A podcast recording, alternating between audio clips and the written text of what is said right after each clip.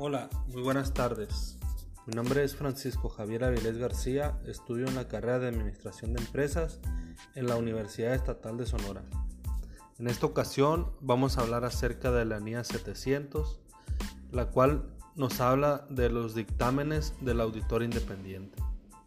Y nos dice que como objetivo el auditor debe formar una opinión sobre los estados financieros con base en una evaluación de las conclusiones resultantes de la evidencia de auditoría obtenida y asimismo expresar esa opinión a través de un dictamen por escrito que también describa la base para esa opinión. Para formar esa opinión, el auditor debe concluir si ha obtenido una seguridad razonable de que el juego completo de los estados financieros esté libre de errores significativos, ya sea por fraude o error.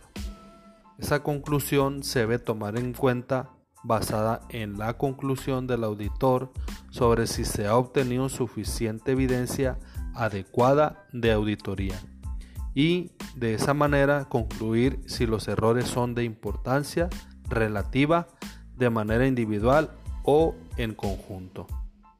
Por otro lado, menciona que el auditor debe evaluar si los estados financieros están preparados en todos sus aspectos importantes, de acuerdo con los requerimientos del marco de referencia de información financiera aplicable. En el dictamen del auditor debe identificar a la entidad donde los estados financieros han sido auditados y declarar que han sido auditados. Además debe identificar el título de cada estado que forman los estados financieros para referirse al resumen de las políticas contables significativas y otra información aclaratoria para especificar la fecha o el periodo cubierto por cada uno de los estados financieros que conforman este juego. Para finalizar, podemos mencionar que el dictamen del auditor se debe declarar que la auditoría se llevó a cabo de acuerdo con las normas internacionales de auditoría.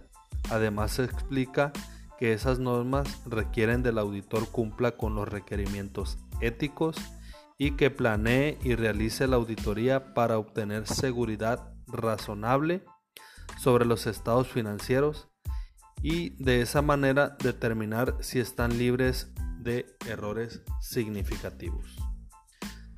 Muchas gracias. Este es la NIA 700. Como bien dijimos, nos habla del dictamen del auditor independiente. Saludos y hasta luego.